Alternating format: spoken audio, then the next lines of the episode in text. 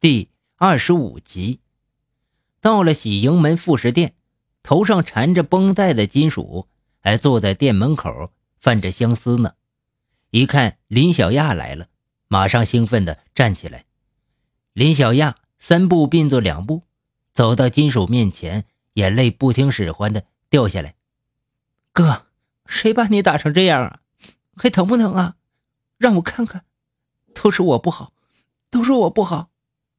说着，用手去抚摸金属的头。金属握住他的手，并不说话，而是将他搂在怀里，紧紧地抱住着，眼中相思的泪水早已化作了雨。突然间，金属猛地推开林小亚：“小亚，你还是走吧，我配不上你，我没有资格爱你。”林小亚扑了过来，拦腰将金属抱住。泣不成声，哥，都是小亚不好，你不能不要小亚，你要骂就骂我两句吧。金属又回过头，将小亚搂在怀里，站在一旁的老黄脸上露出轻松的微笑。要说这金属受伤这件事儿，还真是有点悬。那名小偷第一刀刺向了金属的头部，金属躲开了，所以头部只是划破了皮。第二刀是刺向金属的胸部，没想到金属怀里那本《战争与和平》救了他一命。刀刺穿了《战争与和平》，但是对金属毫发未损。那几天，老黄常来金属的店里坐坐，发现这几日林小亚没有来，而金属整天是闷闷不乐的，老黄就断定这小子肯定和林小亚。起矛盾了，他不忍心金属这样闷闷不乐、不开心，就问他。金属起初不肯说呀，到后来还是经不起老黄的盘问，将自己的事情原原本本的跟老黄说了。老黄听完之后，并没有责怪他，原来是做盗贼的事儿。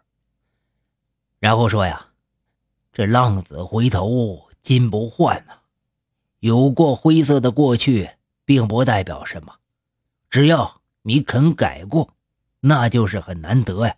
老黄又问金属：“那你还喜欢林小亚不？”金属说：“只怕我配不上他。”老黄说：“啊，这事儿就交给我老头子去办。我觉得呀，你俩挺般配的，两人心眼都好，就是脾气够拧啊。”于是老黄这才去找了林小亚。一年后的春天啊，金属如愿和林小亚结了婚。林小亚毕业之后被分配到一家国营单位当会计。又一年之后啊，林小亚自动离职，和金属共同打理着喜盈门副食店。两人的感情非常好，婚后过着幸福美满的生活。忽然有一天呢。金属接到一个电话，电话是从齐齐哈尔打来的，是金属兄弟吗？金属一听是赤狐的声音，你出狱了？金属惊喜地问。是啊，告诉你一个不幸的消息，书生死了。赤狐沙哑的嗓音说道。金属握着电话手突然猛地一颤，书生死了。其实前面已经跟。各位听众交代过了，书生啊也是贼中六鬼之一。几年前呢，和金属一起是爬火车的。三年前，金属马上那十万块钱之后，联络东北其他五贼出马。书生当时推脱说有事儿没有去，所以才免遭牢狱之灾。自从他们那次出事之后啊，书生鬼手两人都是销声匿迹了，从此人间蒸发了一样。这三年来，金属从来没和鬼手联系过，也不知道他在哪里。赤狐说道：“大家兄弟一场，就麻烦你一步到齐齐哈尔来，大家一起给书生奔个丧，送送行吧。”金属一听，这是情理之中的事他怀着悲痛的心情，匆匆忙忙的从杭州赶到了齐齐哈尔。到了齐齐哈尔之后。赤狐拉着金属去了一家酒馆。据赤狐说，他刚出来不久，就听见说书生出事的消息了。书生的尸体是在铁轨的旁边被发现的，当时没人敢去收尸啊。赤狐去收的尸，书生的尸体和头完全分了家，尸身在一边，头在距离尸身几十米远的地方。尸体已经被晚上觅食的动物糟蹋的不像样子了。赤狐通过他身上的纹身才认出来是书生。书生的头显然是被刀或者斧头之类的利器切下来的。后来。铁路刑警也进行了现场的侦查，但是没有什么结果。和书生一起的好几个小混混抬着书生的棺材到了公安局去闹过，希望公安局啊尽量查出杀人的凶手。闹了几天没人搭理，于是就没再折腾了。不说这不好的事儿了，我们兄弟两人能够见面。也是一件喜事儿，来，尝尝这家的红烧狮子头，这可是方圆几十里非常有名的。你有口福了，我在大院子里可天天都惦记这玩意儿。赤狐夹了一块，放在金属的碗里。金属去的第二天，书生下葬，在书生下葬前，金属特意去瞻仰了一下他的遗容。他想。既然几年没见了，死了也总得见一面。这不见还罢，见了金属，这恶心的几天吃不下饭，也睡不好觉。府里的天儿，书生的尸体臭气熏天的，而且死状非常惨，像是被勾命鬼勾去的魂儿一样，特别恐怖。书生下葬后的第二天，金属与赤狐两人。在龙江宾馆里睡得正香，头天晚上他们通宵达旦的喝酒，上午他们俩才刚刚躺下，突然间迷迷糊糊中听见有人砸门，金属不情愿地问了一句：“谁呀？”客房服务，门外答道。金属很不耐烦地裹着一个毛巾去开门了，刚开一个小缝，就冲进来一伙人，其中有两个将金属。反手按在门上，另外几个人快步进到房间，控制住正在床上的赤狐。赤狐被惊醒了，金属和赤狐两人都不知道发生了什么事情，不解地问：“你们是什么人啊？你们想干什么？”为首一人亮出警察证来，对金属说：“你就是金属吧？”“是啊。”金属木然地回答。“你是赤狐吧？”赤狐也点点头。认识我吗？那个警察问。你是鱼猴子？金属突然认出眼前这个高高瘦瘦的人，好眼神呐！不过鱼猴子这个名字可是你们贼娃娃们赏脸给叫的。在下司徒长江。金属顿时也觉得自己称呼人家外号有些不礼貌，所以他不好意思的笑了笑。请问司徒警官，找我们有什么事情？我们犯了什么事儿？我们有些事情要向二位了解一下。”司徒长江说道。“哦，什么事儿？我们还是换个地方聊吧。”金属和赤狐两人被带到了龙江派出所，在审讯室里，司徒长江表情严峻地说：“白狼，你们认识吧？”“认识啊，他们呃，不是在大庆石粉做劳改吗？”金属和赤狐交流一下眼神，犹豫地说：“白狼越狱的事儿，你们知道吧？”白狼越狱了，对，而且还打伤了劳改队的民警，携带着枪支逃走了。啊，你说的这些都是真的？赤狐问道。这么说，你们还不知道他越狱的事情？司徒长江问道。两人都摇了摇头。根据我们推测，他有可能已经逃到龙江，而且我们怀疑他与书生的死有关。你是说书生是白狼杀的？我们只是怀疑。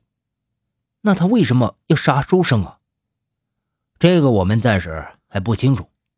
根据你们所了解的，白狼和书生之间是否有什么过节，会使白狼对书生痛下杀手呢？金属和志胡摇了摇头，司徒长江看也问不出什么，于是就把他们俩给放了。回到宾馆后，金属有些坐立不安。第二天大清早，他又去书生的坟墓前。他本来是打算向书生做最后的道别，再回杭州的。然而在书生的坟前，他却看到了一束刚刚献上的花，在花的中央有一个血淋淋的手指。他突然感觉到，白狼来了，一定是他已经来过了，因为这是白狼一贯的作风。显然，白狼刚刚来过，他此时应该就在附近。金属回头一望，只见坟墓不远的树林里有树叶飘落，像是有人刚刚经过。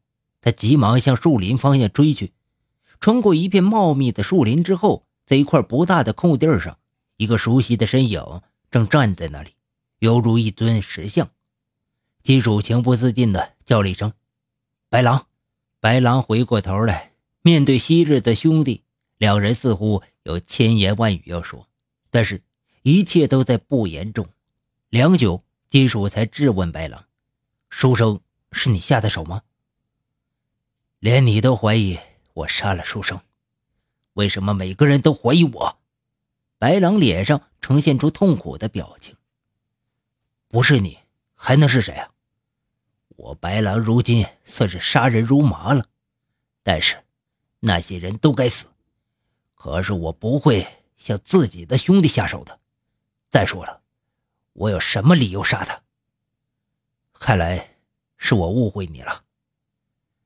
长风大哥也死了。白狼脸上挂着泪花，接着他向金属讲述了长风的死。金属出来没多久，在齐齐哈尔铁路劳改场，长风被枪决了。当年长风摔断了腿。被公安刑警抓捕之后，带回齐齐哈尔关押。长风的公判大会正好在白狼当时所在的劳改场召开的。当时劳改场一千多名劳改犯到场观看公判大会，白狼挤在最前面。那天是整个冬天里最冷的一天。台上几名武警压着长风，长风被五花大绑绑着，瘸着腿，耷拉着脑袋。再也没有昔日的嚣张气焰，台下有黑压压的一片，有几百名荷枪实弹的武警戒严着。公判大会宣布了长风的罪行，并处长风死刑。公判大会一结束，长风就被拉下去执行枪决。三名执行枪决的武警裹着密不透风大盖帽、墨镜、口罩、军大衣、皮手套。长风就像被拎小鸡儿一样，拎到劳改场的一个拐角处。只见一名武警一挥旗子，执行枪决的三名武警举枪瞄准，旗子向下一挥，枪响了。其实这三名武警只有一名是瞄准打头的，其他两人这枪是往别处开的。枪一起开动，围观的人也不知道是谁开的枪。枪一响，长风的脑浆和血，如同开了瓢的西瓜，唰的一下就飞出去，整个脑袋少了半截。长风像鸡啄米似的向前栽在地上。这时候，法医走上前去验尸。法医是检验他是否断了气。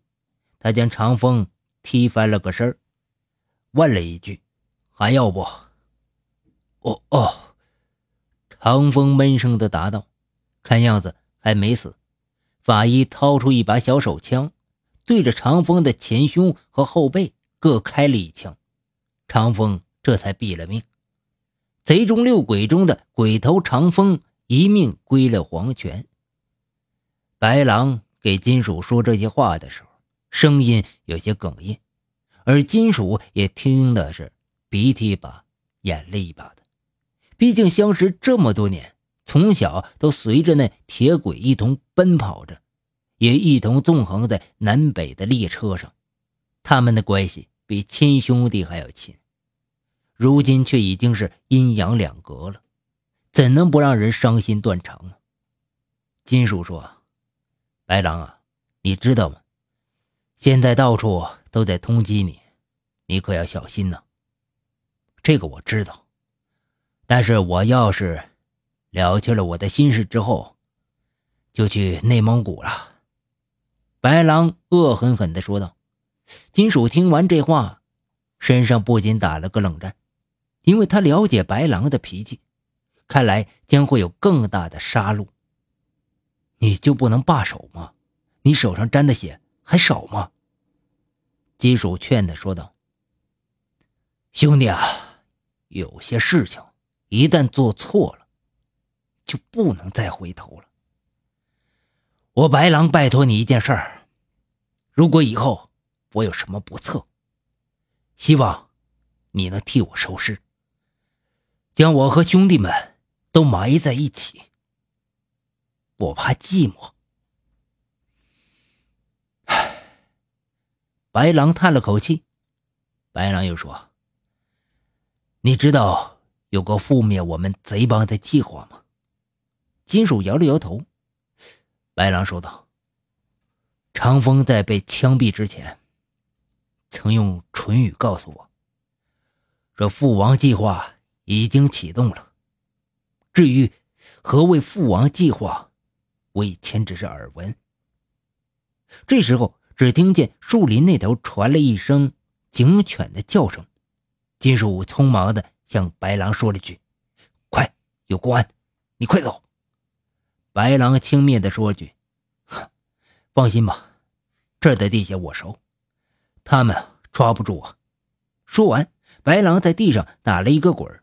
弄了一身泥巴，然后仓皇的跑了。不大一会儿功夫，司徒长江带领几名武警冲了过来，但是这里只有金属，而白狼早已经不见踪影了。